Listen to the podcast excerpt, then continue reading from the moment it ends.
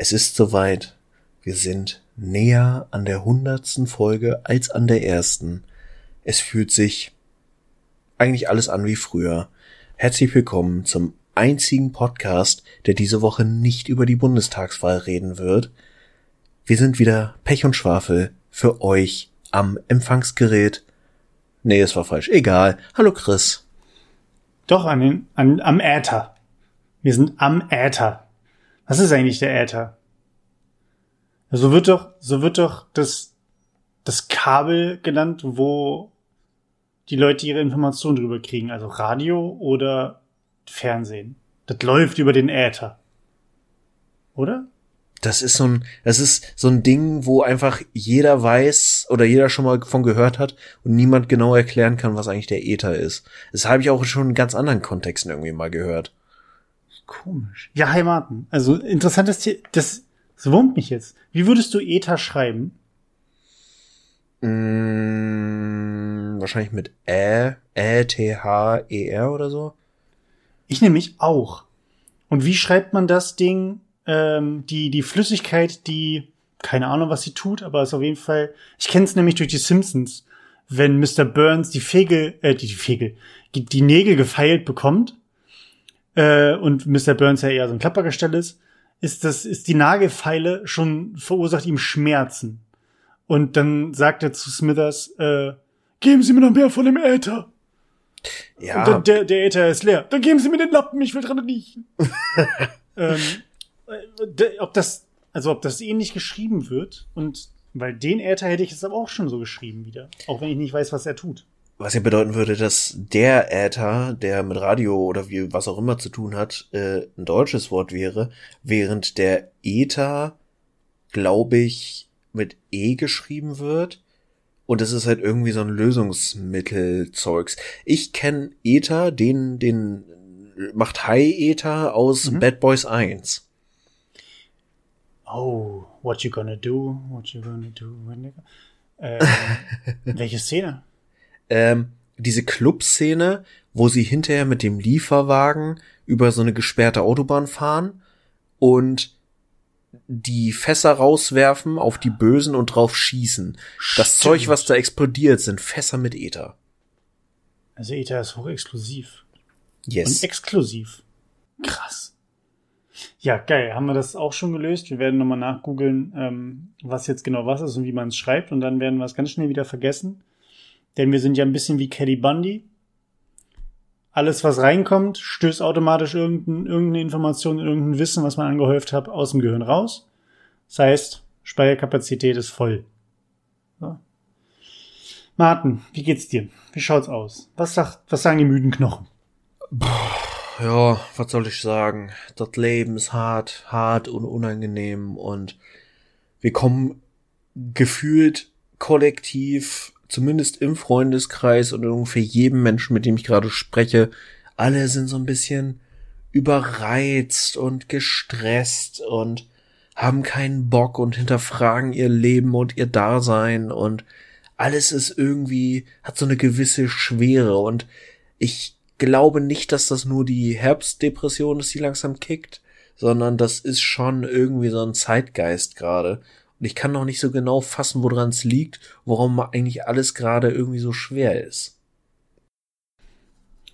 Ja, Herbstdepression, Zeitgeist, du sagst es. Ich weiß auch nicht, also ich glaube, ich meine, ja, wir sind noch, wir sind an der Quarterlife-Crisis ja schon vorbei. Die haben wir ja hinter uns gelassen. Jetzt sind wir ja alle schon ein bisschen weiter. Ich kann mir aber sehr gut vorstellen, dass es einfach damit zu tun hat, dadurch, dass man, äh, es kann sein übrigens gleich, dass der Hund losgeht weil die Tür aufgeht.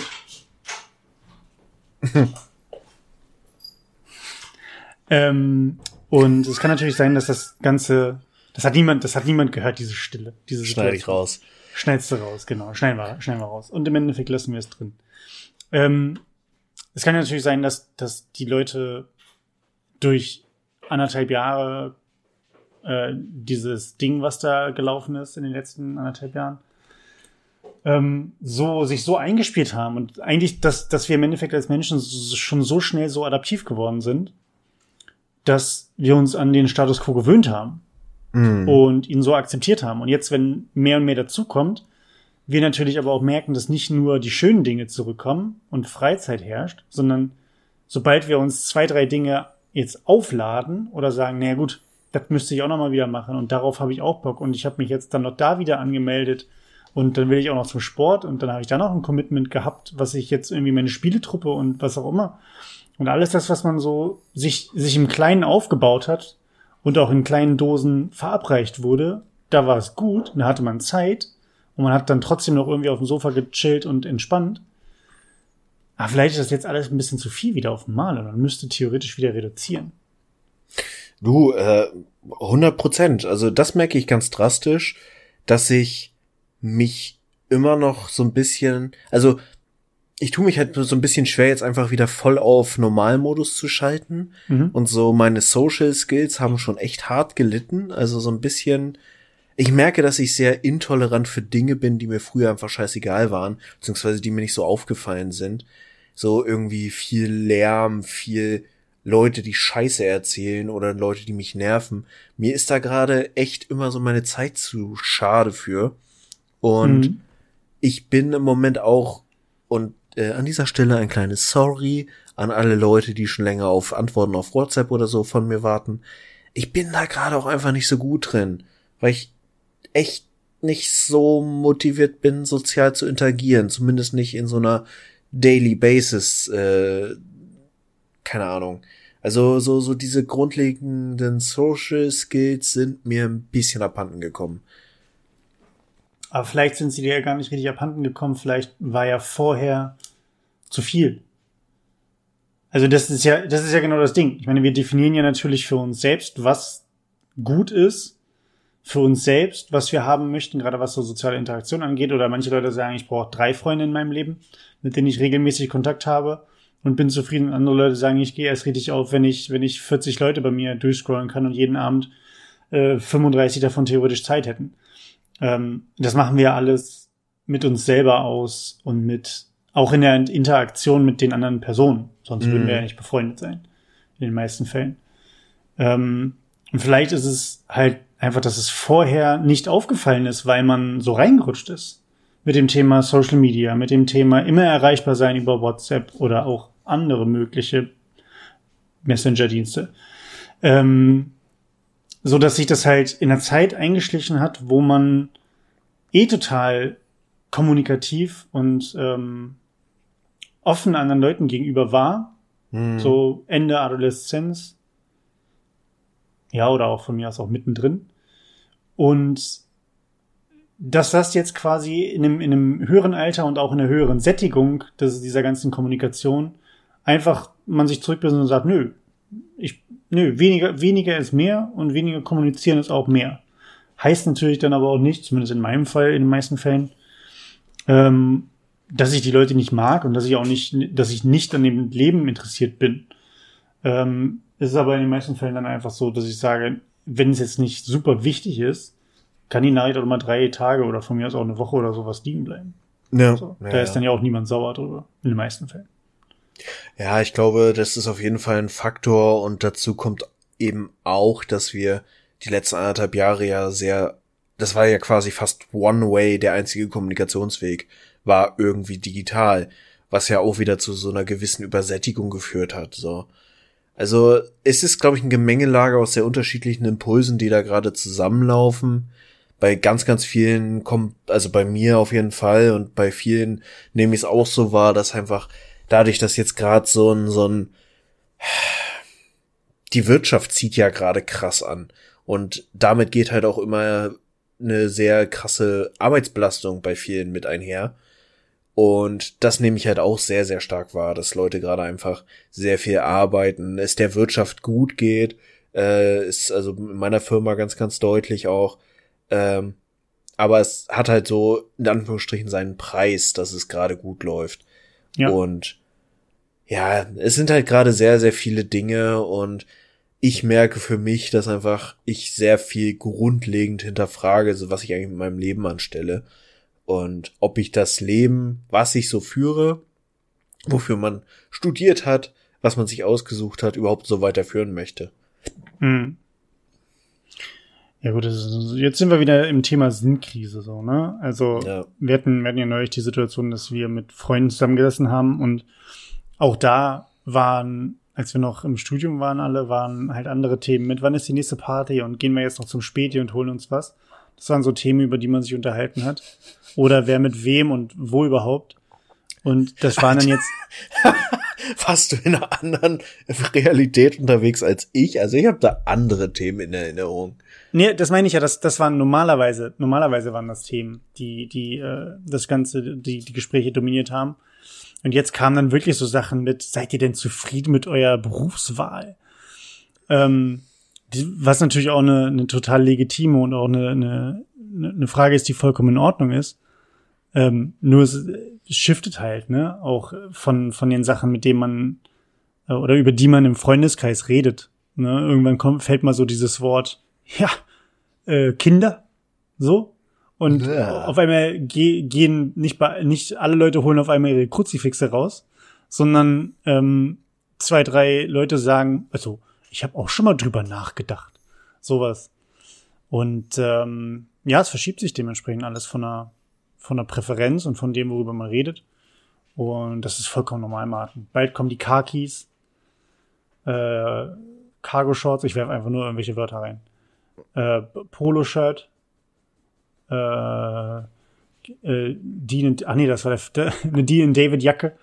Äh, nee, das war dieser Foodladen, ne? Camp David heißt das. So, Camp David.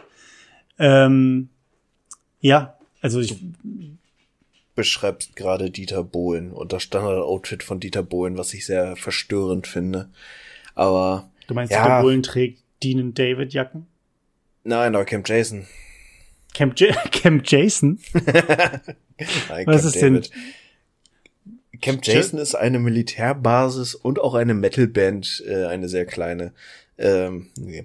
Nein, äh, Spaß beiseite, aber es ist, ja, und das tatsächlich, ich weiß nicht, ob wir das hier schon mal irgendwie thematisiert haben, aber bei uns, wir sind ja so von der Altersspanne äh, irgendwie so Ende 20, Anfang 30, sind wir halt auch in einer Lebensphase so quasi für anderthalb Jahre auf Hold gesetzt worden, wo halt sehr viel im wir werden erwachsen, wir kommen so in unserem Berufsleben langsam richtig an, wir fangen langsam an, äh, auch relevantes Geld zu verdienen und irgendwie Lebenspläne zu machen.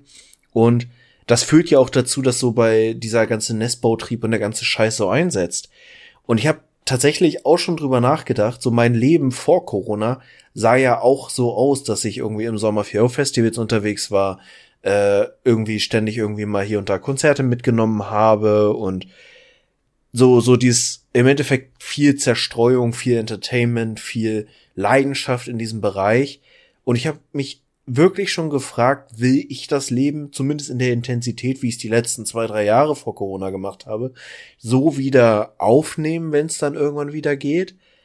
Ähm, und vor allem auch die Frage, werden die Weggefährten in Anführungsstrichen, die ich hatte, die das mitgemacht haben, so, ne? Du hat, man hat ja so seine typischen Festivalgänger, seine typischen Konzertbegleiter, werden die alle so wiederkommen, weil ein paar davon haben sich verlobt, ein paar davon äh, reden über Kinder oder haben schon Kinder gekriegt und das verschiebt ja dann wirklich auch die Prioritäten im Leben. Und das ist tatsächlich, generell sind viele Leute einfach auch sehr bequem und häuslich geworden in der Corona-Zeit, weil man konnte, man hatte die Zeit, sich mit sowas auseinanderzusetzen. Und ich frage mich dann so ein bisschen, ob die Leute dann jetzt zu bequem geworden sind. Jetzt möglich. Also die Verschiebung von Interessen. Woher kommt die Verschiebung von Interessen? Warum machst du neue Interessen auf?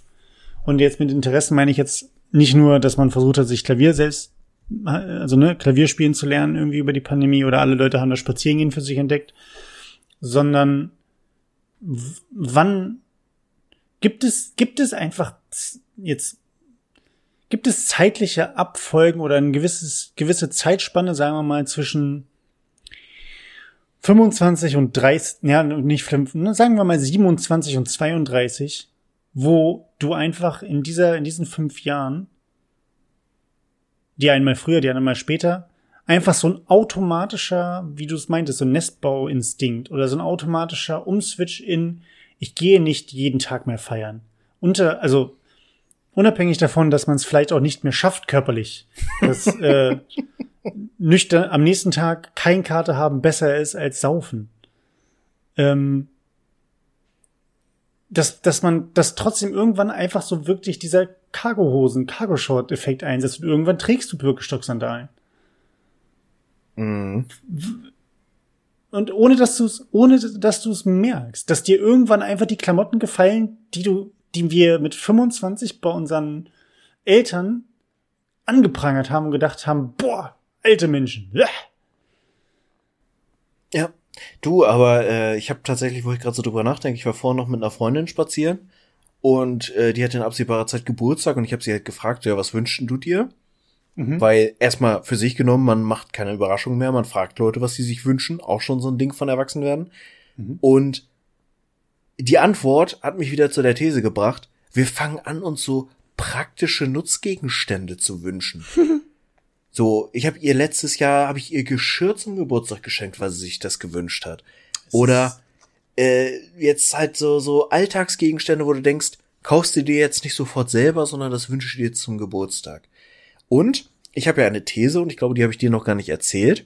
Du bist ja jetzt gerade frisch umgezogen. Ja. Du wohnst jetzt äh, zusammen mit deiner Freundin in einer Wohnung. Ich gehe stark davon aus, dass du noch nicht äh, getrennte Schlafzimmer bezogen hast oder ihr. Nein, noch ähm, nicht. Euer Bett, steht das mitten im Raum oder steht das an der Wand? Ähm, also es steht so, dass auf beiden Seiten aus dem Bett aus, auf, ausgestiegen werden kann, aber das Kopfende ist an der Wand. Ja, Okay. Ich habe nämlich die These, dass man zumindest einen großen Schritt erwachsener wird in dem Moment, wo das Bett nicht mehr quasi auf einer Seite an der Wand steht. Aber wer stellt denn sein Bett mitten in den Raum? Also, dass das Bett ein frei stehendes, freilaufendes Nein, nein, also ich meine genau das, was du beschrieben hast, dass man links und rechts aussteigen kann. Ach so, das meinst du. Ja. Also kein, keine zwei Wandseiten mehr bespielt, so dass mhm. man quasi nicht kopfüber oder kopfrücklinks aus dem Bett rausfallen kann und auch jeweils zur linken oder rechten Seite nicht rauskullern kann. Sondern du hast eine Ausstiegsseite und halt über die Fußkante kannst ja. du das Bett verlassen. Ja.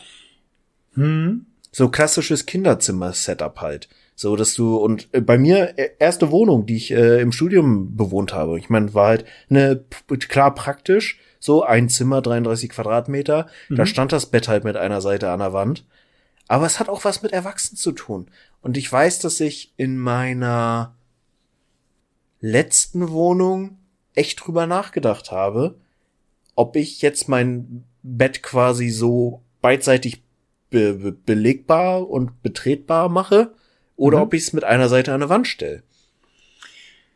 Die Frage ist jetzt, also kommt das dadurch, dass man, wenn man erwachsen wird, meistens auch wenn man dann umgezogen ist, aus dem Kinderzimmer raus oder von mir aus auch schon die zweite oder dritte Wohnung ähm, bezieht, dass man natürlich mit dem entsprechenden Kapital, was man zur Verfügung hat, sich auch eine entsprechend große Wohnung holt, wo ein entsprechend großes Schlafzimmer da ist und man nicht mehr kompakt das Ganze ähm, auf den Quadratmeter genau oder Quadratzentimeter genau konzeptionieren muss. Mhm. Ähm, so dass es einfach so, fuck it, wenn ich rechts aussteigen will, steige ich rechts aus. Wenn ich links aussteigen will, steige ich links aus dem Bett. Ähm, wir wissen alle, dass wir Menschen im Endeffekt nur eine Seite jeweils präferieren immer. So. Oder machst du das? Steigst du, je nachdem, wie wild du schläfst, und allein, gehen wir davon aus, du schläfst alleine, hast ein großes Bett und wachst du, also du, ja, man schläft nicht immer auf derselben Position ein, womöglich, aber wachst du immer in derselben Position auf oder wachst du wirklich so dieses, ja, es ist 50-50 gemixt, mal links, mal oben, mal unten? Ich variiere da schon, aber ich steige eigentlich immer auf der gleichen Seite aus, weil es halt bei mir dann eine Seite gibt, die näher an der Tür ist und wo, wo quasi auf der Seite steht auch der Schrank, wo dann so Unterhosen und ja. so, so Krams drin ist. Das heißt, ich steige dann immer auf der Seite aus, äh, grummel dreimal, weil ich keinen Bock habe aufzustehen und äh, gehe dann quasi aus der Tür raus. Mhm. Ja, muss ich auch sagen. Ich hatte, ich hatte tatsächlich mein, mein äh, Kinderzimmer damals, hatte ich das Bett an Kopfseite und auf der, die, die, die linke Bettseite, wenn ich drin liege, Die linke Bettseite war an der Wand und weil ich so wenig Platz hatte, war auf der rechten Seite die, Häl die Hälfte des Bettes wurde auch noch verdeckt von dem Schreibtisch, der da halt dran stand. Das mhm. heißt, ich musste im Endeffekt so ein bisschen, wie als ob ich quasi wie ein Hund, der, der Würmer hat, so ein bisschen über auf dem Arsch übers, übers Bett rüberrutschen, um dann Was? quasi auszusteigen. Was? Was ist das denn für ein Bild, Alter? Naja, wenn der Hund so rumrutscht, so muss sie das halt auch machen. Also wie so ein, weil du kannst ja, wie willst du das sonst machen? Du liegst normal im Bett und du kannst nur über deine Fußkante oder den kleinen Bereich, die rechte Kante, aber nur die Hälfte der rechten Bettkante unten, der untere Teil. Darüber kannst du aussteigen. Ich kann jetzt nicht einfach, wenn ich aufgewacht bin, einfach die Füße aus dem Bett zur Seite schwenken, weil dann wäre ich voll gegen den Schreibtisch geballert. Sondern ich ja. musste nach unten rutschen und konnte dann meine Beine nach rechts rüberschlagen. Ja, also so. Punkt Punkt eins, wenn dein Hund über den Arsch rutscht, dann lass die Analdrüsen checken. Das hat nicht unbedingt was mit Würmern zu tun. Punkt zwei, das ist halt genau der Punkt, den ich meine. Als Kind baust du dir irgendwie so eine gewisse Höhle oder hast halt so dieses, du, du hast quasi eine offene Flanke weniger, weil du mit dem Rücken zur Wand schlafen kannst oder mit dem Gesicht zur Wand oder was auch immer. So, die Monster können nur von einer Seite kommen. Das ist genau, genau der Punkt, den ich damit im Kern meine. Die Monster können nur von einer Seite kommen und außerdem ist halt Bettenburg und sowas bauen eh das Geist aller Zeiten.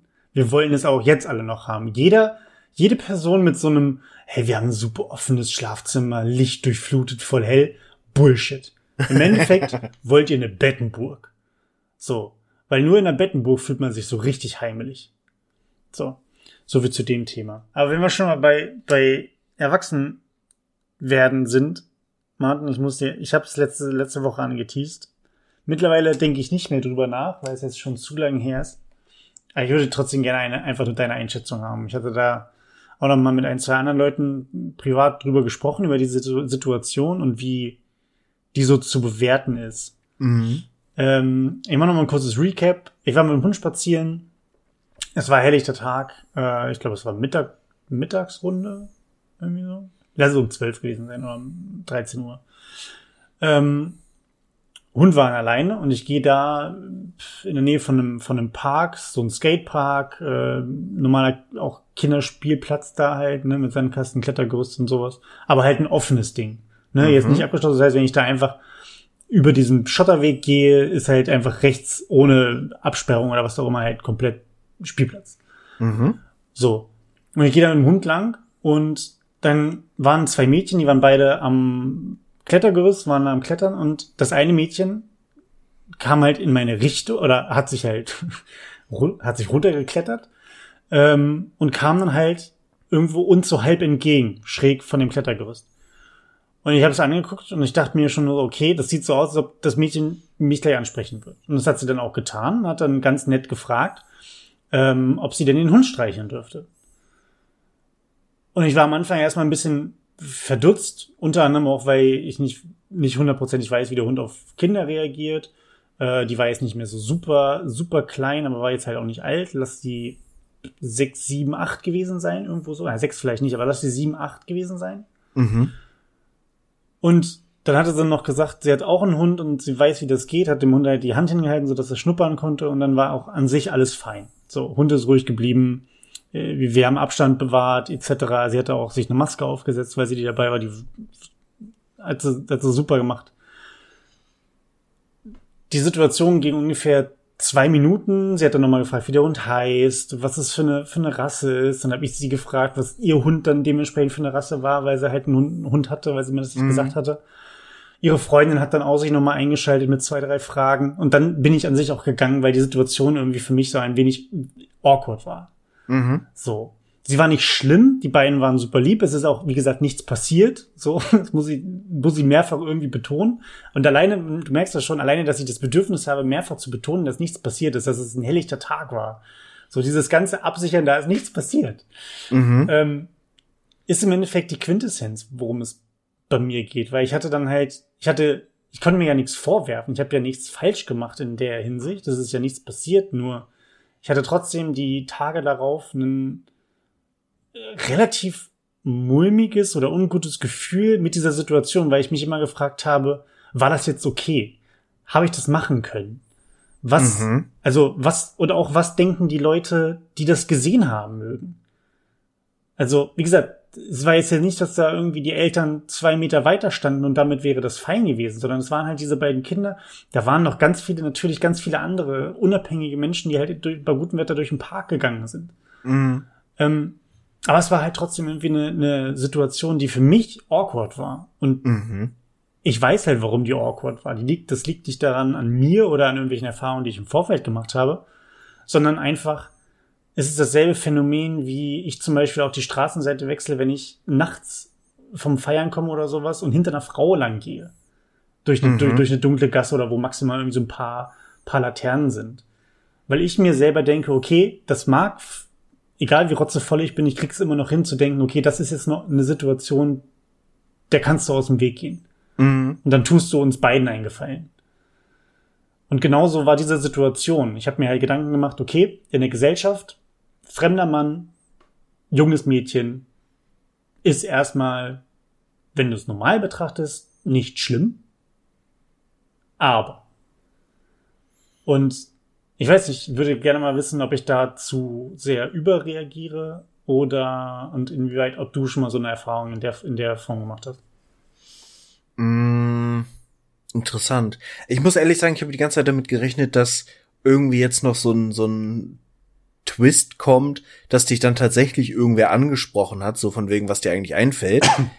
Nee, eben nicht. Das ist ja das Seltsame. Aber ich saß bei mir, ohne Witz, ich saß hier zu Hause und ich dachte mir, was, also ich habe so ein bisschen schwarz gemalt. Was ist denn, wenn dich jemand gesehen hat, was der Fall gewesen ist, sicherlich, mhm. die Situation seltsam gefunden hat weiß, wo ich wohne beispielsweise und dann mir einen Tag später irgendwie die Polizei vor der Tür steht und sagt, diese Situation wollen wir mal recappen, was ist denn da passiert?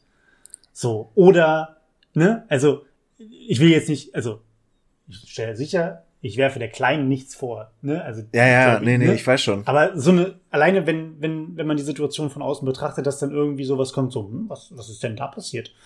Ähm, so Leute, die halt auch Falschparker aufschreiben, so nach dem Motto. Mhm. Und ich habe mich da jetzt nicht so super reingesteigert, aber das waren durchaus Gedanken, die halt vorgekommen sind bei mir. Spannend. Also ich habe ja quasi jetzt schon seit Ewigkeiten einen Hund und hatte ja jetzt, äh, gut, im Moment ist sie bei meinen Eltern, aber ich lebe ja normalerweise auch mit Hund und gehe entsprechend viel spazieren. Und ich muss wirklich sagen, für mich ist das eine so alltägliche Situation, dass das und jetzt in dem Moment, wo ich drüber nachdenke und mir die Situation, ich für mich ist die Situation stinknormal.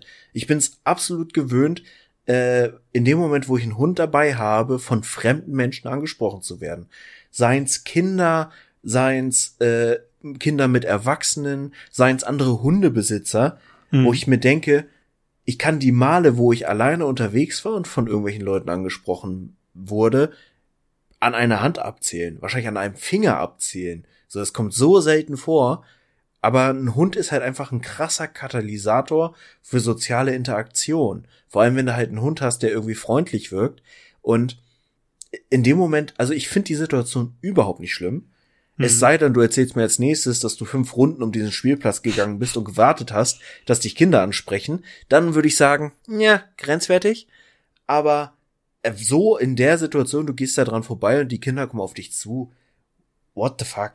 Ganz normal. Also, gerade Tiere sind halt so ein Eisbrecher, was Kinder angeht. Und ja. gerade so dieses, oh, was ist das für ein Hund? Kann ich den streicheln? Ist der lieb? Der sieht aber toll aus. Ist stinknormal. Mhm. Ja, das äh, habe ich dann, und das war dann in der Diskussion, kam das dann halt auch raus. Und also vor allen Dingen diese, diese, dieser Gedanke, naja, wenn es jemandem komisch vorgekommen wäre und dass die Person das Bedürfnis gehabt hätte, da irgendwie einzuschreiten, dann hätte die Person entweder, nachdem wir auseinandergegangen wären, wäre zu dem Kind gegangen und hätte was wahrscheinlich nachgefragt, nach dem Motto, kennst du den oder was auch immer. Ähm, oder wäre halt schon in der, in der Aktion dazwischen gegangen oder hätte sich eingeschaltet in irgendeiner Art und Weise. Ähm, ich muss aber, wie gesagt, trotzdem sagen, das ist halt, das war jetzt so das erste Mal. Klar, ohne Hund werde ich auch selten von jeglichen Personen angesprochen. So Hundehalter, ja, klar.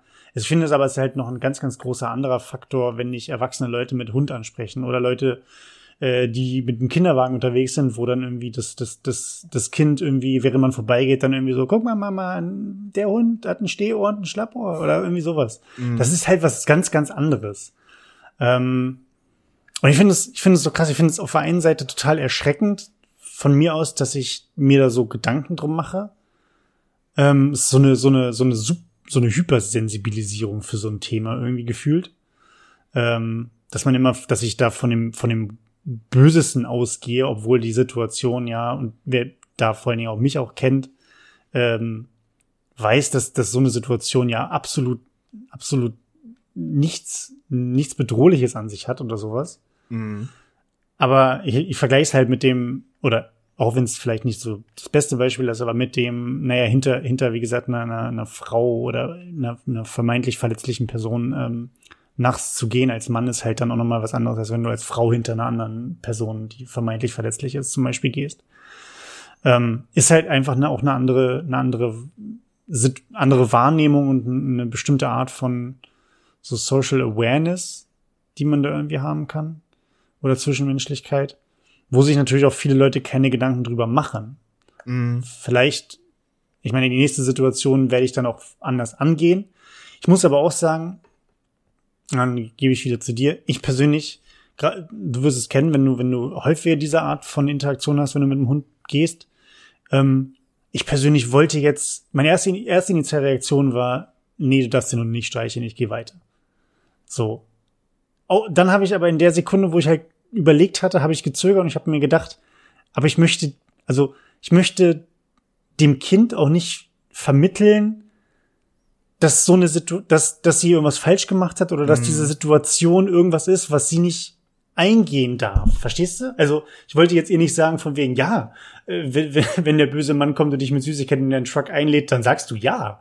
So, das, das wollte ich ihr nicht beibringen, aber ich wollte ihr und auch mir und auch dem Hund irgendwie nicht die Situation rauben. Weil mhm. das ja eigentlich so eine, so eine vermeint, also so eine, so eine normale Interaktion ist, dass zwei Menschen, unabhängig davon, wie alt sie sind, und in welchem Verhältnis sie zueinander stehen, einfach miteinander sprechen können. Ja. Gerade über so einen Katalysator wie ein Hund. Und da dachte ich mir auch so dieses, mein, die, der Impuls hat mir gesagt, nö, ich raube uns allen dreien jetzt hier diese Situation, weil es komisch rüberkommen könnte und weil es extrem Negativbeispiele gibt. Ja. So. Das finde ich halt ich, irgendwie so total schade, ey. Ja, ich finde es halt, also ist auch gerade so das, wo ich gerade sehr drüber nachdenke, wenn ich, wenn ich mir die Situation vorstelle, vor allem in dem Vergleich, den du halt mit der anderen Situation aufmachst, es ist so schade, weil wir sind halt krass übersensibel geworden, was so eine Sachen angeht. Und das ist nicht schlecht. Ich will das um Gottes Willen nicht, nicht schlecht reden. Und gerade dieses, irgendwie, man, man geht nachts von der Bahn nach Hause und da geht halt eine Frau alleine, äh, oder was auch immer, irgendwer Verletzliches geht halt alleine da spazieren oder auf dem Weg nach Hause und ich finde, man sieht ja manchmal auch an der Körpersprache, dass es der Person gerade krass unheimlich ja. ist oder die sich unwohl fühlt. Ähm, aber es kann ja auch nicht die Lösung sein, dass wir äh, quasi schon in dem Moment, wo man einfach nur eine soziale Interaktion mit einem fremden Menschen hat, das schon irgendwie untergräbt und sich noch mehr sozial isoliert, weil dieses einfach unschuldig miteinander reden, scheißegal ob Kind, Hund, Lampe, Oma, whatever, kann es doch nicht sein, dass das schon irgendwie schwierig wird. Hm. Ich musste tatsächlich gerade daran denken, dass ich neulich äh, mit meiner Freundin äh, quasi mit der Bahn nach Hause gefahren bin. Und hey, Martin hat eine Freundin. ja, ja, ist so. Ja, ja, sie ist halt da, ja. Und äh, ich hatte meine meine Lederkurte an und sie hatte eine Doc Martens Tasche und wir sind halt ausgestiegen und da ist ein Mädel, so grob unser Alter, ausgestiegen. Und das war irgendwie voll süß, weil wir haben uns so unterhalten und die kam so, tickte uns an und sagte, bevor ich jetzt nach Hause gehe, ich wollte dir nur kurz sagen, coole Weste und coole Tasche. Und hm. ist dann halt nach Hause. Und wir halt so, ja, ach cool, danke. Und das war halt auch so dieses Ding, wo ich hinterher gedacht habe, ich bin mir nicht sicher, ob sie mich, wenn ich da jetzt alleine ausgestiegen wäre, auch angesprochen mhm. hätte auf die Weste. Aber in dem Moment, wo ich halt mit meiner Freundin da war, war ihr das quasi in Anführungsstrichen sicher genug, dass sie jetzt nicht davon ausgehen muss, dass ich irgendwas von ihr will im Anschluss, nur weil sie mich angesprochen hat, mäßig. Ja.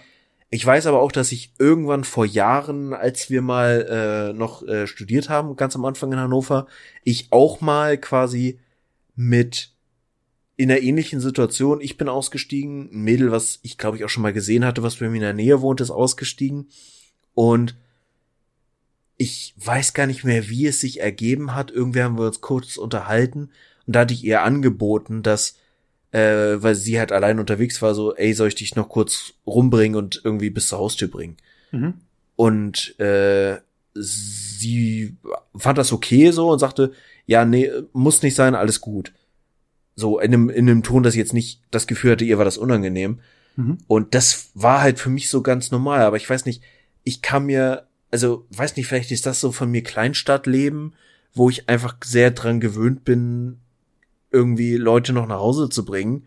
Und das ist halt einfach ganz selbstverständlich. Weiß ich nicht. Für mich ist das jetzt nicht so drin zu sagen, ich muss quasi in vorauseilender Erwartung, dass es Menschen unangenehm ist, irgendwie meinen meinen Weg umlegen oder was auch immer. Mhm. Aber ich, der Gedanke ist ja grundsätzlich nicht falsch. Also ich, ich muss sagen, schwierig. Irgendwie schwierig. Ich finde es halt gerade, also das ist jetzt natürlich ein Extrembeispiel, diese, diese Situation nachts, wenn man hintereinander geht, weil der eigentlich, der Faktor, der ja eigentlich, was heißt eigentlich, der Faktor, der zur Lösung von diesen ganzen Problemen, äh, und ich rede jetzt nicht von dem Endresultat, sondern von diesen, diesen, wenn sich eine Person unwohl fühlt oder wenn, wenn die Stimmung potenziell kippen könnte in irgendeiner Situation oder es Potenzial herrscht, äh, ungemütlich zu werden, äh, wir ja eigentlich die Möglichkeit haben, miteinander zu reden. So. Wenn sich eine Person, wenn, wenn man irgendwie auf einer Party ist und ein paar dumme Sprüche am Stück reißt, äh, und man denkt, das war jetzt irgendwie witzig und eine andere Person sagt, du, ganz ehrlich, das war, ich finde das jetzt super sexistisch, was du gerade abgelassen hast, das finde ich richtig kacke, dann kann man dementsprechend darüber reden. Ne? Dann kann, kann ich als Person, die die Witze vielleicht gemacht hat, dann sagen, okay, es tut mir leid, war nicht so gemeint so, ne? Also doof, wenn das so rübergekommen ist, das war anders gemeint. Und dann kann man sich ja erklären und dann kann man darüber reden und dann ist auch wieder fein. Mhm. Aber so in so gerade in so einer Situation, wo es um fremde Leute geht, wo und wo es keine, wo selbst die Aufnahme einer gewissen Nähe, um ein gewissen Gesprächs, um ein gewisses Gespräch zu führen, schon ein Gefahrenpotenzial darstellt. Da mhm. dann würde ich halt von meiner Seite aus auch immer sagen, okay, ich nehme, ich bin jetzt die Person, die einfach Rücksicht nimmt für dich. Das heißt nicht, dass ich dir nicht gewisse Dinge zutraue, dass ich dir nicht, dass ich dir Mut und, und Stärke und was auch immer abspreche, aber ich nehme jetzt einfach Rücksicht auf dich. Zumal es auch in den meisten Fällen für mich nicht das Problem ist, ein bisschen langsamer zu gehen äh, oder die Straßenseite zu wechseln. So, mhm. das, das ist kein Aufwand. Ähm, klar, bei anderen Situationen, so wie du es auch gesagt hast, ist das Thema Rücksichtnahme muss halt von beiden Seiten erfolgen. Genauso wie wenn ich einen dummen Witz reiße und jemand mir sagt, Christian, das war ein richtig dummer Witz aus Grund XYZ, das fand ich scheiße, das und deswegen, dann ist es ja an uns beiden, das gemeinsam rauszufinden, woran es jetzt gelegen hat, ob ich einen Fehler gemacht habe, ob es falsch rübergekommen ist, ohne dabei, dass ich im Vorfeld verurteilt werde, ohne eine Erklärung dass die Person einfach nur sagt, so jetzt hasse ich dich, du, du chauvinistisches Arschloch. Mhm. Ähm, und dass ich auf der anderen Seite halt nicht sage, deine, deine, deine Meinung zu dem Thema oder das, was du jetzt gerade da irgendwie interpretiert hast, ist mir scheißegal. Sondern darum, da, dafür ist dann ja der Dialog halt da. Ja. So, das, das, und ja, das ist, glaube ich, eine Sache, die halt in der heutigen Zeit, aber da hatten wir ja schon mal, glaube ich, schon mal drüber gesprochen, so dieses, man ist halt sehr, sehr schnell mit dem Waff, mit der Waffe aus dem Holster, ne? Also, ja. dass man, äh, shoot, shoot and then shoot and ask, ne? Also das ist so die Strategie. Ich finde halt auch ganz spannend, äh, je mehr ich diese, mir diese Situation vorstelle, dass es in dem Moment, wo du halt nicht alleine auf der Straße auf dem Weg nach Hause bist, sondern irgendwie noch ein Faktor dazukommt, es irgendwie so eine ganz andere Situation ist. So, ich meine, würde ich abends, und das kommt halt mit dem Hund auch oft vor, dass ich um irgendwo zwischen elf und drei Uhr nachts noch mal eine Runde um durch den Block gehe, und in dem Moment, wo ich den Hund dabei hätte, würde ich mich selber überhaupt nicht in diesem, würde ich überhaupt nicht drüber nachdenken, bei so einer Situation die Straßenseite zu wechseln, weil ich irgendwie denke, es wirkt halt eher so, wenn du einen Hund dabei hast, dass du halt gerade mit deinem Hund unterwegs bist ja. und nicht unterwegs bist, um Leute zu belästigen. Und exakt das gleiche ist ja auch in dem Moment, wo ich mit einer Freundin oder mit meiner Freundin äh, da unterwegs bin, bin ich ja auch irgendwie in einem ganz anderen Kontext interpretierbar, warum ich da mhm. bin, als wenn ich da halt alleine lang creepe. So, und das finde ich irgendwie auch ganz spannend, dass es selbst in meiner Bewertung von solchen Situationen gedanklich gerade einen Unterschied macht. Da spielt ja auch wieder dieses ganze, diese ganze ähm, Wahrnehmungspsychologie oder auch, auch, wie heißt das, nicht Wahrnehmungspsychologie, Ah, hilf mir auf Sprünge. Dieses, wo auch, wo immer ständig Experimente gemacht werden, sowas wie, naja, stell, stell, ähm, oder Verhaltenspsych gesellschaftliche Verhaltenspsychologie und, und äh, die mit Wahrnehmung zu tun hat. Paradebeispiel dafür ist, setz jemanden in einem frisch frisiert und mit einem guten Anzug äh, mhm. in, die, in, die, in die Straßenbahn und die Person soll so tun, als ob sie super betrunken wäre. Und dann setzt du daneben jemand, eine Person mit abgerotzten, abgeranzten Klamotten, äh, irgendwie verfilzten Bart und Dreadlocks. Mhm. Ähm, und dann schauen wir mal, wie beide dementsprechend, ob, ob, wem, wem da wohl geholfen wird. So. Mhm. Und in den meisten Fällen hast du halt die Person, die als, ähm, ja, die Person hat einfach eine schlimme Nacht gehabt, aber ist an sich sonst ein feiner Mensch. Mhm. äh, der wird dann meistens eher geholfen. So, ähm, und genauso ist es halt natürlich auch, glaube ich, die Wahrnehmung dann, okay, das ist eine Person, die geht mit dem Hund. Das heißt, es ist jetzt nicht, nicht eine Person, die auf Stress aus ist, auch wenn das ein Pitbull ist oder ein Rottweiler oder was auch immer. Mhm. In den meisten Fällen. Ähm, die geht jetzt nicht abends, abends um 22 Uhr nochmal mit dem Hund raus, um Leute zu, zu fleischen. So. Ähm, und genauso, wenn du mit, mit Freunden in einer größeren Gruppe unterwegs bist, die Freund, der Freundeskreis gemischt ist, ist was ganz anderes, als wenn du nur eine reine Männertruppe hast. Mhm. So, äh, was hast du an? Bist du komplett in schwarz gekleidet mit, oder in dunkel gekleidet mit einer Kapuzen, Kapuzenpulli oder einer Cappy auf? Ganz andere Situation, als wenn du irgendwie ein weißes T-Shirt und Chucks trägst. Ähm, also, das ist, das ist so krass, wie das, wie das halt alles wirkt und ja, heißt nicht, dass man Rücksicht nehmen muss, im Endeffekt, ich kaufe, kaufe neue Klamotten oder ich ziehe mich entsprechend an, wenn ich rausgehe. Darum geht's nicht. Aber so, so, ein, so ein kleines bisschen ähm, halt auch ein Gefühl für eine Situation haben. Ich hatte das mm. tatsächlich, tatsächlich ein einziges Mal bisher, wo ich das äh, wirklich so heftig erlebt habe, wo ich an, an dem, an dem Tempo und an der Gehart der Person vor mir erkannt habe, dass die Person sich gerade sehr unwohl fühlt. Ähm, die Person ist quasi wirklich äh, von, von Laterne zu Laterne gehuscht. Wirklich. Mhm. Vor mir. Das war eine Frau, eine junge Frau auf, äh, auf hochhackigen Schuhen, die halt vor mir lang gegangen ist. Und ich hab's halt, und sie hat dann auch immer so, so einen halben Blick über die Schulter, so, dann mit dem Augen auf, auf Anschlag, äh, nach ganz, ganz links, um dann halt zu erkennen, ob ich halt näher komme oder nicht. Und es war wirklich so, dass ich einfach gesagt habe, okay, fuck it. Ich bin eh rotzevoll. ist es egal, ob du jetzt nach Hause kommst oder eine halbe Stunde. Und ich habe mich dann einfach auf die Parkbahn gesetzt und einfach nur drei Minuten gewartet. Mhm. Und dann bin ich weitergegangen. So. Es ist aber auch eine Situation, die sich super, also zumindest auf einer kommunikativen Ebene sehr Eben. schwer auflösen lässt, weil du kannst ja auch schlecht hinterherböken. Ähm, äh, Mädchen, äh, ich will nichts von dir, ich bin nur betrunken und auf dem Weg nach Hause. So ist ja, ja scheiße, so. Ja, und vor allen Dingen, also wie gesagt, die Situation ist halt, wenn sie sich dann irgendwann umguckt und ich bin nicht mehr zu sehen, dann bin ich hinter ihr. Nein. Ähm, dann komme ich von der Seite aus Gebüsch. Nein, aber wenn sie sich dann irgendwann umsieht und äh, nichts mehr sieht, dann ist dann, dann ist halt das die gesamte Situation entspannter und wie gesagt, ich komme halt auch noch nach Hause so. Ähm, und gibt aber genug Leute, die das halt überhaupt nicht, überhaupt nicht einsehen, dass ihre Präsenz oder ihr Verhalten, auch wenn das Verhalten ein vergleichsweise normales ist, sowas wie nach Hause gehen, äh, durchaus bedrohlich für andere Menschen wirken kann. So, mhm. du kannst halt ja natürlich die liebste Person sein, aber das sieht man dir halt nachts mit der Cappy und dem schwarzen Pulli nicht an.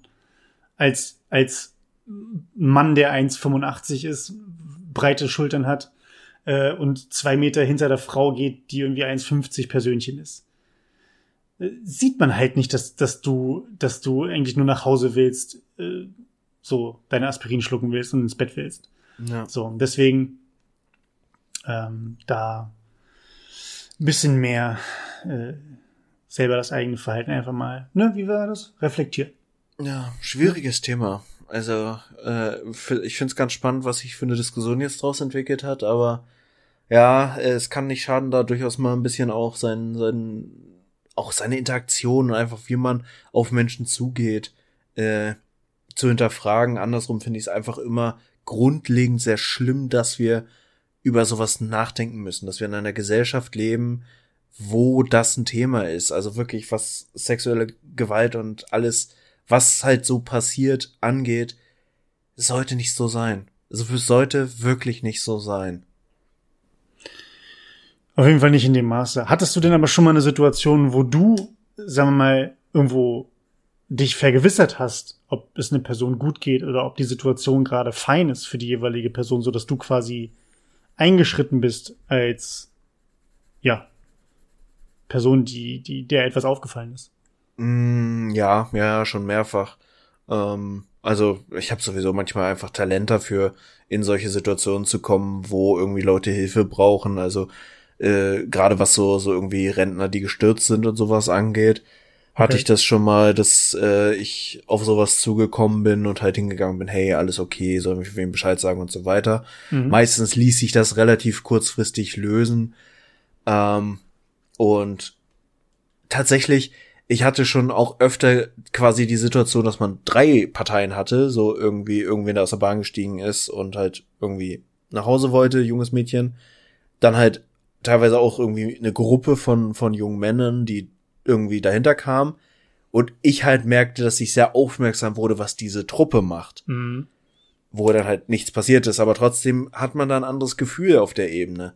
So, und äh, ja, also ich weiß, dass ich auch auf einer Familienfeier irgendwie mal äh, rausgehen, rausgegangen bin und eine Zigarre geraucht habe und dann stand ich da halt so ein bisschen abseits und dann kam halt ein anderer Gast dieser Feierlichkeit äh, und ist gestürzt und ich dachte so, boah, ey, kannst du nicht einmal in Ruhe eine Zigarre rauchen, verdammte Kacke.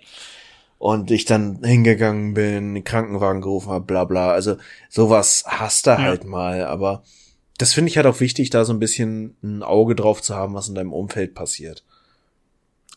Finde ich gut. Finde ich vor allen Dingen gerade, ist halt irgendwie, ja, es ist eine gesellschaftliche Aufgabe von uns allen, aber ich finde, es ist halt gerade auch eine gesellschaftliche Aufgabe von jungen Menschen.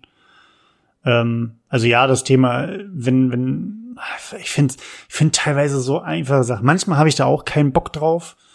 Ähm, muss ich auch gestehen, da bin ich dann teilweise auch manchmal ein bisschen, bisschen dreist, dass ich zum Beispiel irgendwie denke, ey, im Bus ist, ist hinter mir ein Platz frei. So, ich muss nicht aufstehen, wenn da jetzt jemand mit Rollator reinkommt. Ähm, aber der Platz hinter mir ist halt irgendwie nicht so leicht zugänglich wie der, den ich gerade habe zum Beispiel. Da habe ich auch manchmal die Situation, wenn ich wirklich keinen Bock habe, dass ich auch sage, nee, ich bleib jetzt sitzen, du kannst dich da hinter mich hinsetzen, das ist vollkommen fein, das kriegst du hin. Mhm. So. Ähm, auf der anderen Seite sind 50 Prozent der Fälle, wo ich dann auch einfach irgendwie meinen Platz anbiete oder dann da auch sage, okay, alles klar, oder es kommt ein Kinderwagen rein und die, ist, die Kinderwagenmafia ist eh schon da, es sind schon zwei Kinderwagen drin und dann der dritte muss sich mehr oder weniger irgendwie einen Platz selber schaufeln und suchen. Und dann sage ich halt auch, komm, nimm den Platz, wo ich gerade gestanden habe, ich stelle mich da irgendwo in Gang und sowas. Ähm, ich finde, sowas ist halt gerade Aufgabe von, von jungen Menschen, da halt Rücksicht zu nehmen. Und das, was ich so mitbekomme, viele machen es. Gibt aber auch tatsächlich viele, die richtig, richtig dreist sind irgendwie. Also egal, unabhängig. Es gibt manche Situationen, wo du den schlechtesten Tag aller Zeiten haben kannst, das machst du einfach. Mhm. Wenn du in der Bahn, äh, in der Bahn nach Hannover ist es ja so, dass du ähm, feste Sitzgruppen hast, ähm, auch parallel zur, ähm, zur, zur Fahrtrichtung sitzt. Und ähm, teilweise hast du da halt runterklappbare Sitze, die dann halt hochgeklappt werden oder automatisch hochgehen, wo du ein Fahrrad oder Kinderwagen hinstellen kannst, Rollstuhl, was auch immer. Und wenn du da sitzt und ein Kinderwagen kommt, dann stehst du auf. Punkt. Ja. Keine Diskussion. Da kannst du einen schlechten Tag haben, da kannst du gerade im Gespräch sein mit irgendjemandem, du stehst auf. Wenn jemand mit dem Rollator kommt, stehst du auf. So. Ähm, aber es gibt halt andere Situationen, wo du dir denkst, ja komm, der Platz neben mir ist frei, kannst du dich auch hinsetzen. So. Ich muss jetzt nicht irgendwie hier eine Doppelreihe Platz machen oder sowas. Ähm, Wie stehst du zum Thema Tür aufhalten? Das würde mich nochmal sehr interessieren. Du als Mann, wie stehst du zum Thema Tür aufhalten? Ich versuche das irgendwie, also ich find's immer sehr unangenehm, wenn du so richtig alte Schule in Anführungsstrichen äh, Herren hast, die wirklich auf Krampf jeden, der jünger ist und jedes weibliche Wesen sowieso vor sich durchgehen lassen und dann wirklich teilweise erstmal fünf Minuten einen Weg rumstehen, damit sie warten können, damit andere vorbeigehen.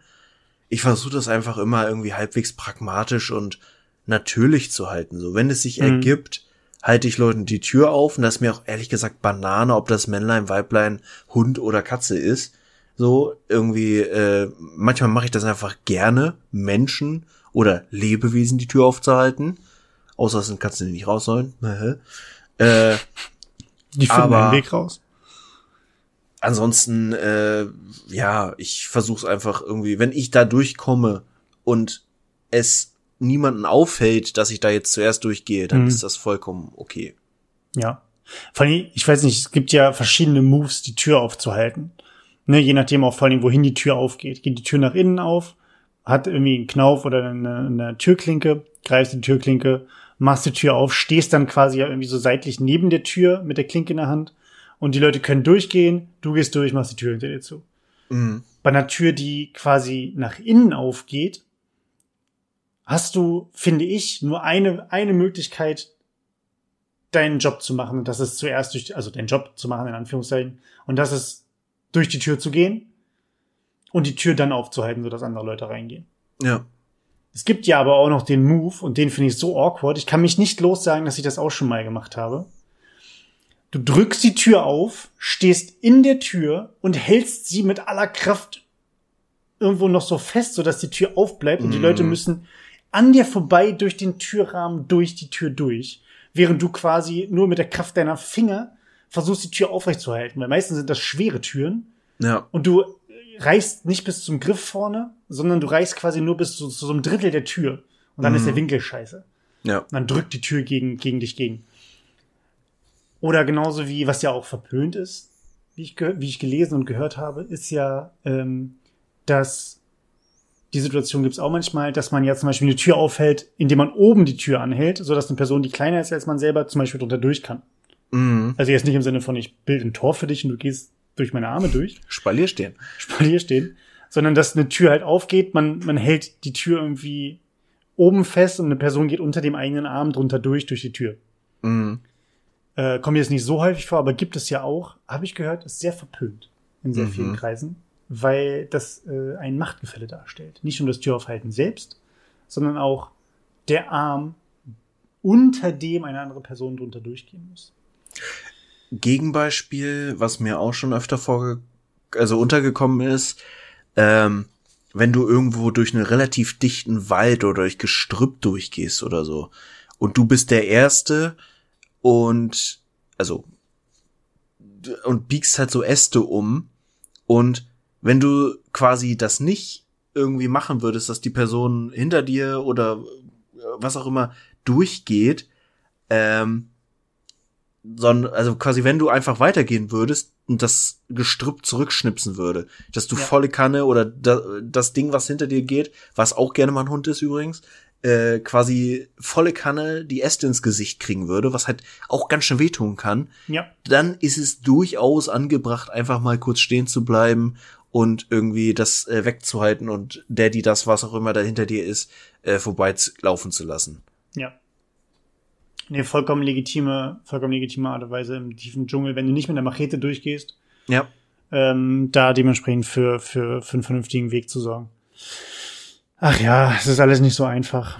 Ja. Ähm, ich glaube trotzdem, dass wir eine gute Unterhaltung geboten haben heute. Wir haben, ich fand das Thema vor allen Dingen, ich finde so gerade solche Themen, die gesellschaftliche Bedeutung haben und ja, aktuell sind andere Themen in den sozialen Medien größer, ähm, auch was so zwischenmenschlich angeht, was, was gesellschaftspolitisch ähm, Thema ist, ähm, wo es auch um, um Männlein, Weiblein, Machtverhältnisse und Verhalten geht teilweise. Das geht ja auch ähm, gerade in eine andere Richtung nochmal.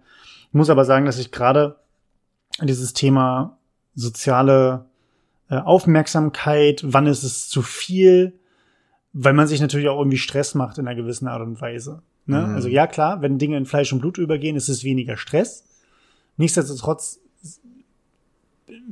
glaube ich, sind wir noch lange nicht so weit, dass auch bei Leuten wie uns beiden, die halt schon vergleichsweise sensibilisiert sind für solche Themen, trotzdem immer noch ein aktives Bewusstsein dafür haben müssen und aktiv danach handeln ähm, müssen und das noch nicht ähm, auf der individuellen Ebene in Mark und Bein übergegangen ist und dadurch auch natürlich noch nicht ganz gesamtgesellschaftlich ähm, ein Selbstläufer ist. Deswegen finde ich solche Themen immer super, super wichtig und zumal, das haben wir ja heute auch festgestellt, du hast zwei Themen, die in, der, in einem, im Grundprinzip, ähm, und zwar die Vermeidung einer unangenehmen Situation, ähm, denselben Kerninhalt haben, aber sich so unterschiedlich von der Interaktion gestalten. Und ich habe so ein bisschen das Gefühl, was ich ganz spannend finde, dass wir, was gesellschaftliches Zusammenleben angeht, das halt irgendwie komplett neu denken. Da mag jetzt vielleicht der eine oder die andere sagen, no shit, Sherlock. Aber dass halt wirklich so grundlegende menschliche Interaktionen einfach mal komplett, einfach komplett anders angestrichen werden. Ja. So, wir zweifeln einfach nur mal an, äh, keine Ahnung, Männer dürfen einfach mit jungen, jungen Mädchen, sechs Jahre alt, einfach reden. So, das ist der Status quo. Das ist, da ist nichts verwerflich dran. Zu Status quo ist eine schwierige Situation, weil wir haben Beispiele in Zahlen XY, wo das nicht gut ausgegangen ist. Zu einem offenen Status, wie wollen wir das eigentlich haben? Also was, was, was, wann ist eine Situation richtig, wann ist eine Situation falsch? Welche Facetten gibt es?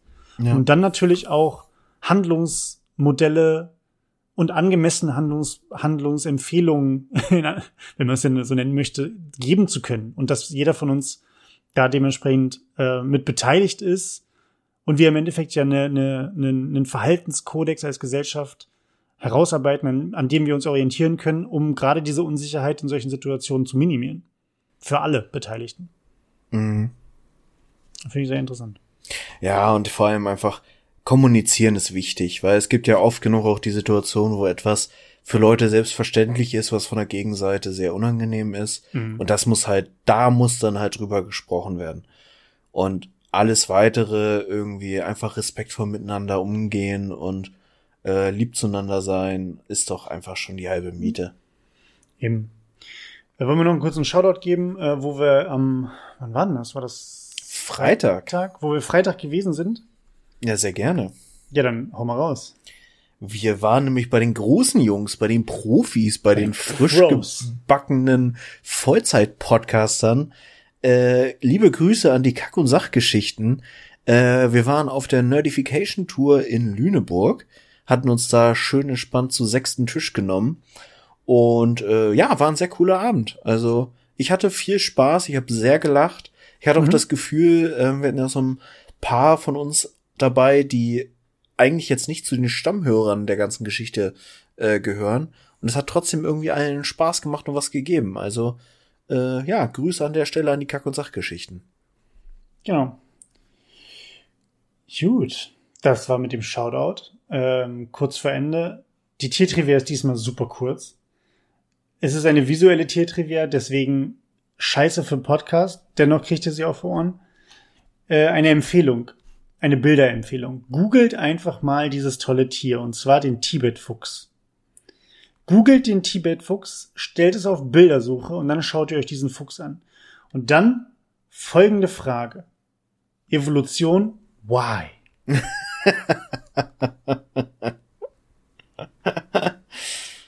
Ach, Für die Leute, die nicht an die Evolution glauben, können sich auch übrigens fragen, was hat Gott damit geplant, mit diesem Tier? Ähm, aber gut. Jeder wie er möchte. Er oder sie möchte, Entschuldigung. Been there, done there, done that. Oh Gott, oh Gott, ich kann schon nicht mehr there, sprechen. dunk that, dunk it like David Beckham. Ach nee. Dunk the Fox. äh, What does the fox say? Nein, äh, macht das, äh, dankt uns später. Chris hat da wirklich was Cooles gefunden. Ich musste auch sehr lachen, als ich es gegoogelt habe. Von daher, äh, ja. Haben In wir dem das. Sinne, wiederschauen, reingehauen. Macht's gut. Bis denn dann. Tschüss, tschüss.